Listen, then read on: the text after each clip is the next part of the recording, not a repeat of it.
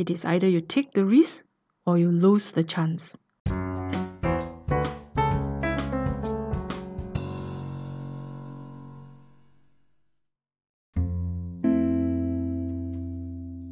Hello，大家好，欢迎收听第六单元的聊聊聊自己。那在上一期，我有跟大家提到说，我将跟大家分享我是如何跳出第二个舒适圈，到了哪一个远方。如果我告诉你，我在过去十二年只在一家公司上班，你会相信吗？你可以想象我的工作给了我一个多么舒适的环境吗？那我在上一个单元呢，有跟大家聊到，我离开了工作十二年的公司，放弃了稳定的收入。我休息了大概一年的时间，整理了自己的生活步调和思绪，也为重新出发做了一系列的准备。之前有跟大家提到说，如果给我重新选择，我想要的一份工作是可以给我带来喜悦感觉的一份工作。于是我在啊，重新安排自己的生活的这个同时呢，我就往这个方向去做了一系列的安排。因为上一份的工作呢，呃，盘旋在太多的人性的揣摩，还有要面对许许多多呃人所面对到的问题。于是呢，我就希望接下来的这一份工作，其实我希望可以尽可能减少面对人类。那我本身呢，一向来对艺术。这方面是呃有感兴趣的，我喜欢看不同的呃艺术品，然后我喜欢看文化表演，喜欢看不同的舞台表演，所以我就发现说，其实有个行业叫做艺术管理，这个行业呢，它可以处理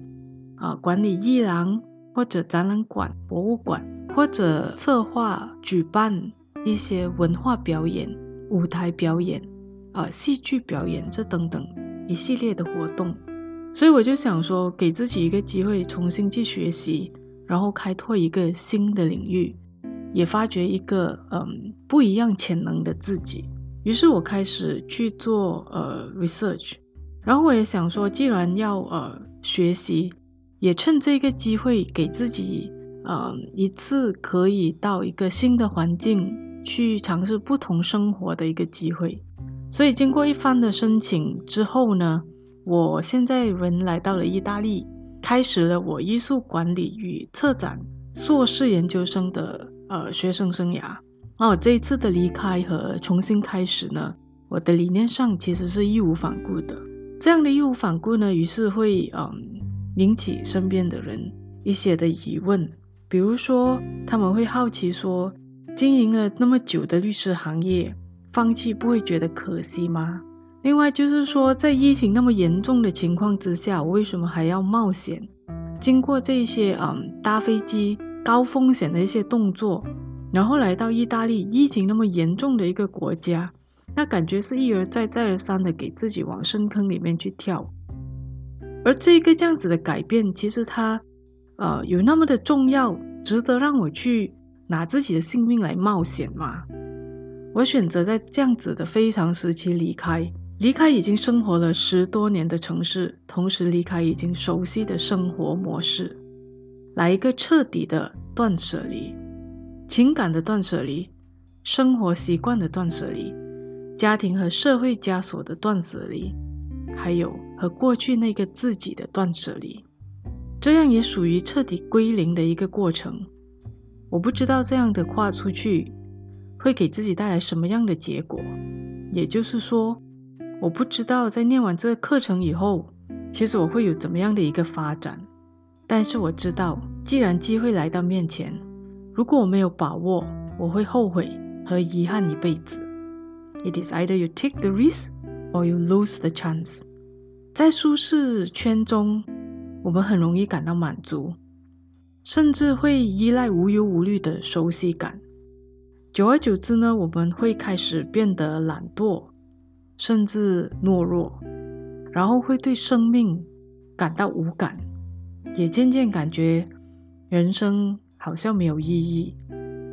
其实生活看起来还是在打转，你还是在嗯上班，你还是在啊、呃、处理你的衣食住行，甚至我们可以呃还是有一些时间去品尝一些咖啡、甜点，一个美丽的下午茶，然后你有时间去做一些嗯、你喜欢的消遣活动。但是当这一些东西都变成一种生活模式以后，其实我们渐渐的其实已经对生活感到。有一种麻木感，于是梁文道老师说到这样子的一句话，他说：“我们应该要开拓舒适圈的疆界，而这舒适圈取决于自己的勇气，在不能重来的人生当中，再往前一步，给自己一个机会，遇见更好的自己。而这一步要在当下。我很感恩，感恩自己的勇敢，感谢自己勇于实践。”活在当下这样子的一件事情，所以离开舒适圈的勇气，它其实也需要一气呵成。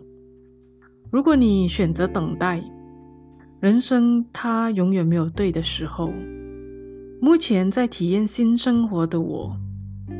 在这个新的环境，其实嗯，遇上了几个跟我一样勇敢的心灵，可以说得上是美好跟美好相遇了。所以我今天的分享就先到这里，我下一次再跟大家聊，拜拜。